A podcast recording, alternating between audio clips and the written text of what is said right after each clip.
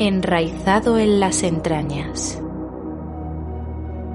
transmitido por los tiempos, un legado que mantenemos vivo.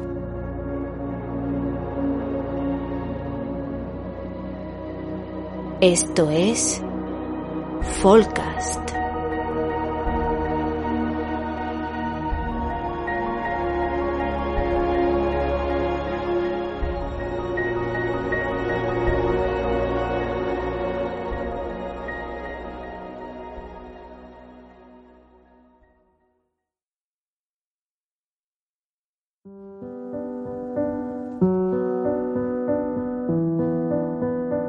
Rumores. De ellos se dice que son informaciones no contrastadas y en muchos de los casos también contradictorias. Destacan por su toque polémico. El contenido del rumor suele ser explosivo, favoreciendo con creces el potencial de propagación de la información con el boca a oreja. Pero también destaca por su capacidad para tergiversar la realidad. Como una pequeña llama es capaz de convertir en ascuas un frondoso bosque, los rumores son capaces de transformar todo por completo hasta convertirlo en algo completamente diferente a aquello que se quiso decir en primer lugar. Un rumor, ya sea formulado con el objetivo más inocente o quizás con la más oscura de las inquinas, es capaz de convertir la vida de alguien en un verdadero infierno. ¿Has oído alguna vez el conocido refrán Cuando el río suena es porque agua lleva? Aunque en algunos momentos los rumores pueden servirnos a modo de precaución sobre un aspecto de nuestra realidad, no podemos olvidar que son, en su mayoría, informaciones transmitidas de boca en boca, generalmente exageradas por el efecto bola de nieve y que resultan muy jugosas cuando se convierten en un asunto excepcionalmente mediático. La rumorología ha existido y existirá siempre. Sin embargo, tiende a cebarse con los colectivos más desfavorecidos, donde vive el prejuicio. Recae sobre los carentes de poder, los parias, y durante épocas oscuras en las que es necesario que ciertas historias sean creadas. El rumor ha sido, desde tiempos inmemoriales, un instrumento para la fabricación de figuras arquetípicas a las que culpar de los infortunios de una sociedad al borde de la desesperación. Los héroes son necesarios, pero ¿y los villanos? A veces, el mundo ha necesitado a Mr. Hyde, precisamente para mediante este contrapunto seguir afianzando su identidad íntegra como Dr. Jekyll cuando construimos una entidad malvada, con todos los rasgos negativos que nuestra sociedad considera incorrectos, condenando a este ser maligno, reforzamos la conducta popularmente aceptada como correcta y nos sentimos elevados sobre ese ser terrible, ese monstruo del que todo el mundo habla y que tan solo es conducido a la perdición por sus malas acciones. Gracias a Mr. Hyde, todos nos sentimos a salvo, porque sabemos que estamos haciendo lo correcto y que la culpa de todo de todo lo malo, de todo lo terrible, lo inenarrable, no es culpa nuestra, no es culpa de una persona de a pie, sino del monstruo, de un ser que no es de este mundo.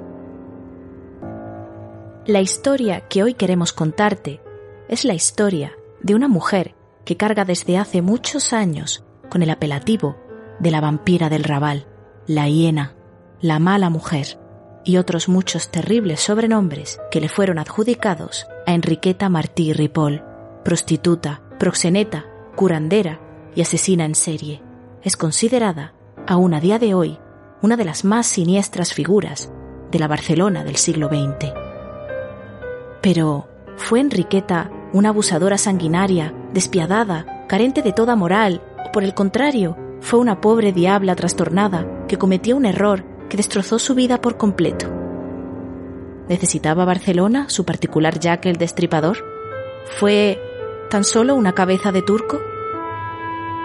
Esperamos que este programa, además de satisfacer tus necesidades de curiosidad sobre una de las leyendas negras más populares de nuestro país, arroje también algo de luz sobre el fenómeno mediático que se organizó en torno a la persona de Enriqueta Martí, aportando un nuevo punto de vista crítico y algo más libre del que en su día disfrutó la mujer que pasó a ser recordada como la vampira de Barcelona. Antes de que comencemos a hablar sobre la persona que nos ocupa, primero vamos a hacer énfasis en la historia que por aquel entonces el mundo quiso contar sobre ella. Esa leyenda negra, ese relato macabro que aún a día de hoy en muchos medios es la versión oficial del caso del Carrer Ponent.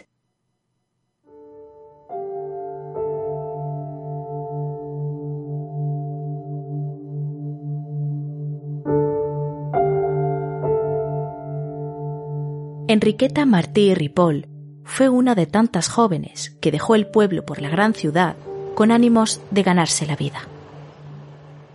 Aunque sus inicios en Barcelona fueron considerados como honrados en aquella época, pronto la despidieron del trabajo doméstico por apropiarse de pertenencias de sus señores, o al menos eso es lo que figuraba en muchas de las versiones de esta historia. En aquellos tiempos, una mala referencia en casa de alguien influyente podía significar el final de tus oportunidades como trabajador, especialmente si eras una mujer. Pero Enriqueta, como muchas otras antes que ella, y con su abanico de posibilidades ahora reducido, comenzó a ejercer la prostitución en la transitada zona del puerto de Barcelona. En la calle, en los burdeles, ofreciéndose a los marineros que pisaban tierra, poco a poco, Enriqueta fue ganándose la vida con los recursos que se le fueron brindando. Su matrimonio en 1895 con el pintor Juan Pujaló no triunfó. Según declaraciones de su propio marido, por su tendencia libertina, su afición por los ambientes de mala vida, su carácter extraño, falso, impredecible. Pronto, la pareja se separó sin descendencia alguna, y Enriqueta continuó sus andanzas en solitario por los arrabales de la ciudad condal. De ella se dijeron muchísimas cosas. Su vida estuvo en el candelero. Su rostro sembró portadas de los periódicos más influyentes de la época bajo los titulares más terribles e inimaginables. Las noticias recogían los hechos, pero también los rumores, las habladurías, e incluso hubo hueco para denigrantes parodias en las revistas eróticas de la época. Al parecer, Enriqueta llevaba una doble vida. Bajo sol de justicia, la Martí mendigaba en las casas de caridad, conventos e iglesias vestida con andrajosas ropas en ocasiones se la veía en compañía de niños que intensificaban el dramatismo de la mendicidad y, por supuesto, también las ganancias. Sin embargo, durante la noche una Enriqueta muy diferente recorría las calles de Barcelona. Vestida con sus mejores galas y totalmente irreconocible, se codeaba con la burguesía más poderosa del momento. Sus pasos la llevaban a menudo al prestigioso teatro del Liceo e incluso al refinado casino de la Arrabasada. Sedas, perlas, maquillaje y todo lujo de detalles para ofrecer a los ricos y poderosos del lugar sus horripilantes servicios como proxeneta infantil. Si ya el apelativo de monstruo podría quedársele corto, ¿y si te dijera, querido oyente, que esta siniestra leyenda no acababa aquí? ¿Y si te dijera que la leyenda de esta mujer conforma un mecanismo de maldad cuya perfección resulta inverosímil? Enriqueta Martí incorporaba a su currículum otra ocupación siniestra que en aquel momento se encontraba a la orden del día. De la catalana también se dijo que era curandera. La tuberculosis, en aquella época, como en algún programa anterior hemos mencionado, se cebaba con una población que desconocía la cura, que consideraba la enfermedad como una maldición. Donde la medicina moderna no llegaba, los bolsillos más acaudalados estaban dispuestos a pagar lo inmencionable por remedios nada ortodoxos, sin importar la procedencia de los mismos en aquel momento. Enriqueta, que nunca temió de sacar partido de todo aquello que pudiera llegar a sus manos, perfeccionó su endiablada industria. Además de ofrecer pequeños para los más viles abusos carnales, cuando estos se volvían díscolos, eran aniquilados, desmembrados y aprovechados hasta el mismísimo tuétano. La apodada vampira realizaba ungüentos, pomadas, filtros, cataplasmas y otras malolientes pociones con los pequeños que se dice ella secuestraba bajo su negra capa en las frías calles de la Barcelona proletaria. Enriqueta habría encontrado en su proceder un mecanismo perfecto de provecho que salió a la luz con el secuestro y hallazgo de la pequeña Teresita Guitart. Con Enriqueta desenmascarada, las desapariciones en las calles encontraron un agente causante y por fin alguien a quien vilipendiar y condenar. Se encontró ropa de pequeños manchada de sangre, huesos humanos emparedados en su domicilio, incluso se dice, un libro esotérico del que extraía el conocimiento para preparar, cual bruja, sus siniestros brebajes. También se bombardeó en los medios con la existencia de una habitación roja, exquisitamente adornada, en contraste con la pobreza imperante en la casa donde, a modo de prostíbulo, se dice, se cometieron las vejaciones a los menores. Cada nuevo hallazgo en el caso de la Martí prendía la prensa y la opinión pública, convirtiéndose en un tema que las gentes seguían con morbosa curiosidad y por el que se vendían ejemplares sin cesar. Enriqueta fue arrestada y tras los testimonios de las pequeñas Teresa y Angelita, que fueron encontradas en su casa fue llevada a la prisión Reina Amalia, un agujero infecto de hacinamiento por aquel entonces.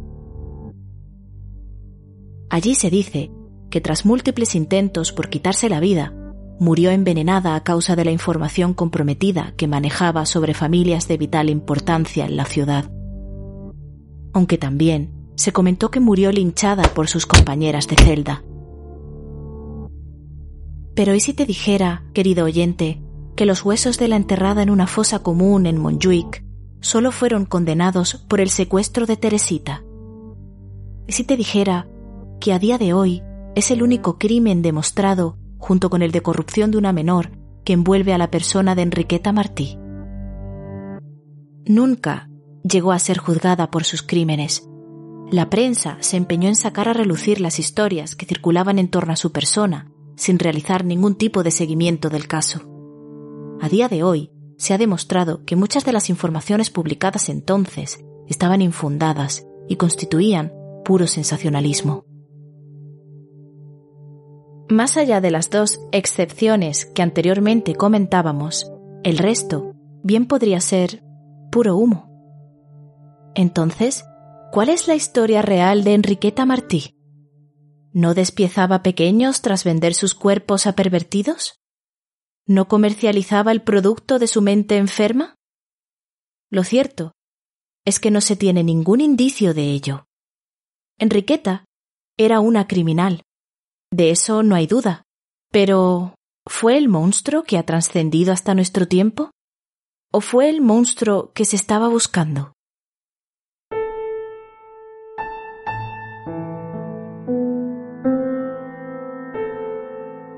El único liceo al que Enriqueta Martí era aficionada.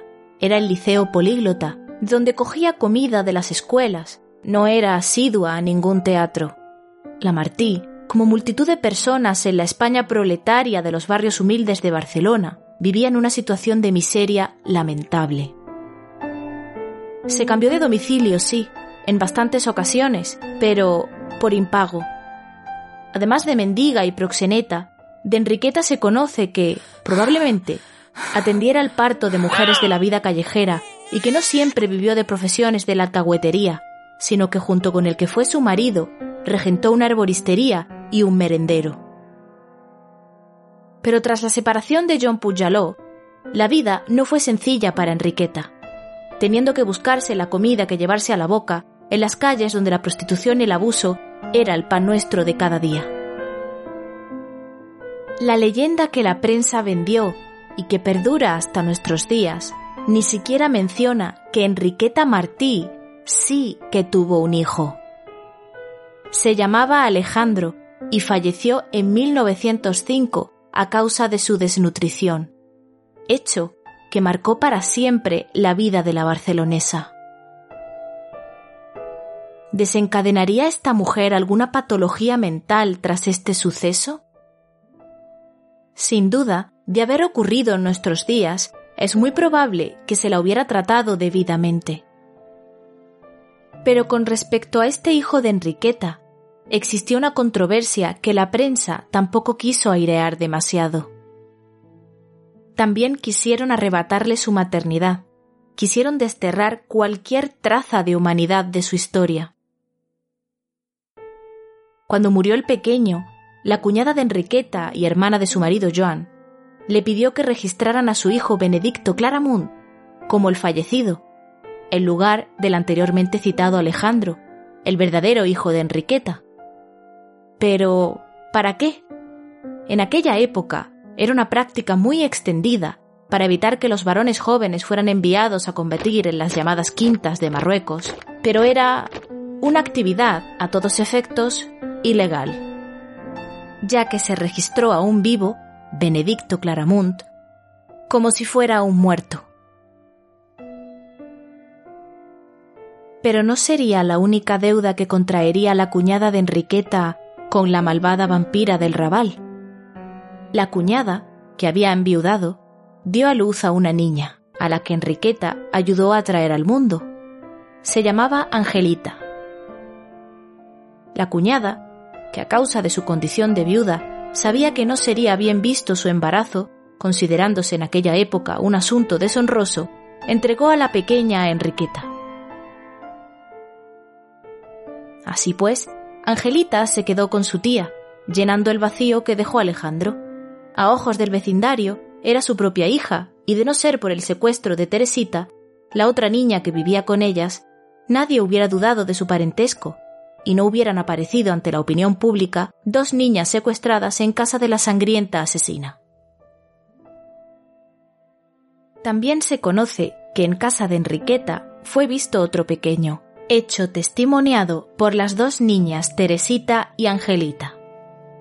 Se trataba de Pepito, del que se sabe era hijo de una prostituta llamada Josefa Subirana, y el que probablemente Enriqueta adoptaría también por ser un inconveniente niño que no se encontraba con Enriqueta cuando la detuvieron por el secuestro de Teresita Guitart.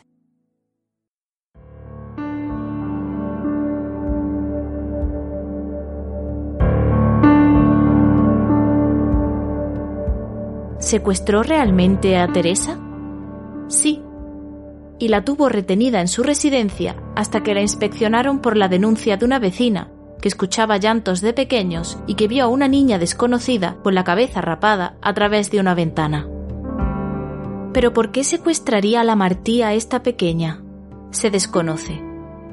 Se le atribuye una posible enfermedad mental a causa de un trastorno traumático, posiblemente debido a su maternidad perdida. Pero fue el descubrimiento de este crimen, de este secuestro, el que desencadenó una tormenta de rumores que fabricaría la leyenda de la que estamos hablando hoy.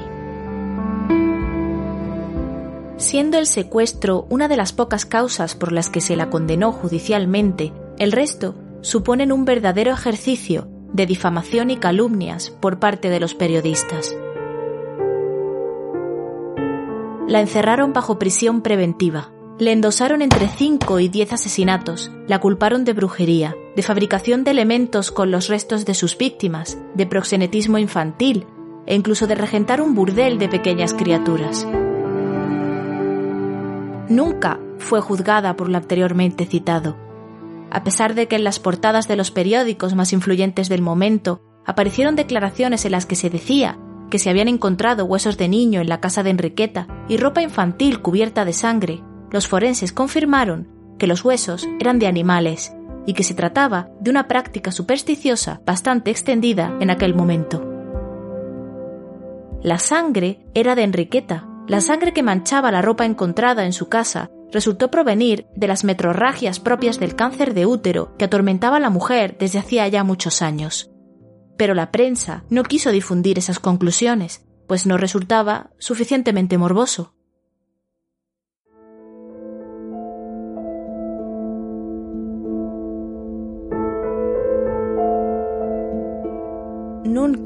Hubo fotos de ninguna habitación roja, de la sangre y mantecas que extraía, y tampoco del libro donde supuestamente estaba escrita su clientela. No hubo pruebas, tan solo rumores y amarillismo. Enriqueta no murió apaleada en la cárcel a mano de sus compañeras de celda, y tampoco se suicidó. La causa de la muerte que figura en el informe de defunción es cáncer de útero. El periodismo de la época no primaba en contrastar la información, sino en venderla. ¿Cómo una mujer pobre como las ratas, que vivía con su padre, separada y con niños a su cargo, iba a pasearse por los casinos con ropas a la última moda burguesa? ¿Para qué mendigaría entonces e iría a recoger comida por caridad? La historia que nos contaron hace aguas desde el primer momento. La inverosimilitud y la fantasía son patentes en este relato que la gente se empeñó en creer. Más que una sanguinaria, la búsqueda y los estudios posteriores sobre la vida de esta persona apuntan a que Enriqueta Martí fue una pobre diabla con alguna patología mental, una enfermedad acuciante y que cometió un delito.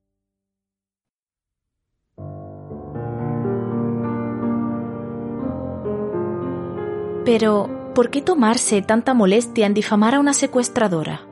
¿Por qué se desencadenó este fenómeno cuando se reportó el avistamiento de la niña Teresita en casa de la Martí?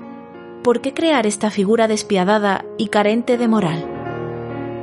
Si bien es una criminal y nunca debió secuestrar a aquella niña, como tampoco debió incitar a la prostitución, es cierto que tampoco merecía que se crease semejante circo alrededor de su persona pero por aquel entonces eran muchos los interesados en que así fuera.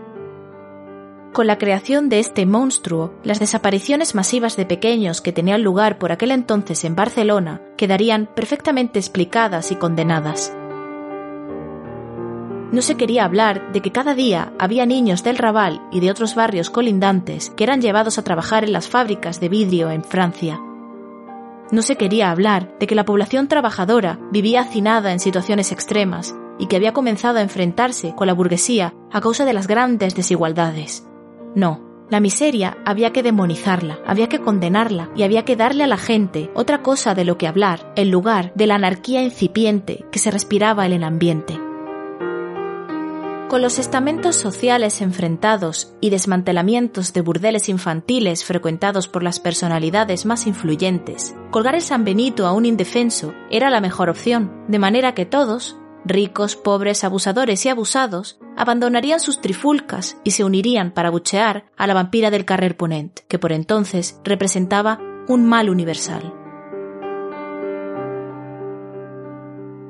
Si podemos extraer algún tipo de enseñanza de la historia de Enriqueta Martí, es que nada es lo que parece, que vivimos en un mundo en el que continuamente se nos avasalla con cantidades ingentes de información y que no todas son ciertas. Que a pesar de que nuestra sociedad ha cambiado sustancialmente y ciertos abusos a día de hoy ya nos parecen barbaridades, no podemos olvidar que tan solo han pasado algo más de 100 años de los hechos que te hemos narrado y colectivos como el de la mujer y la infancia aún siguen siendo vulnerables en nuestros días, en nuestro país y fuera del mismo. Que los intereses de las élites poderosas siguen primando sobre la clase trabajadora y aunque la brecha cada vez se ajusta más, aún hay personas viviendo bajo el umbral de la pobreza y durmiendo en la calle, que antes de ir con antorchas, palos y piedras a linchar al monstruo de Frankenstein, tenemos que apelar a nuestro sentido más crítico. De esa manera les dejaremos gobernar, pero nunca les permitiremos que gobiernen nuestras ideas.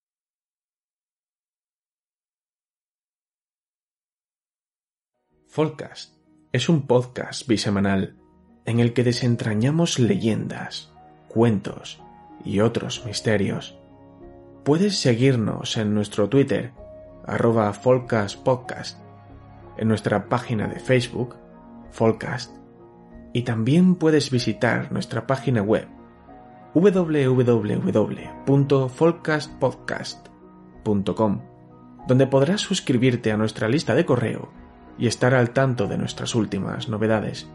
Además, te recordamos que puedes escuchar este y otros episodios más en nuestros canales de iBooks, Spotify, Google Podcast, Apple Podcast, y YouTube. Salud y buenos augurios.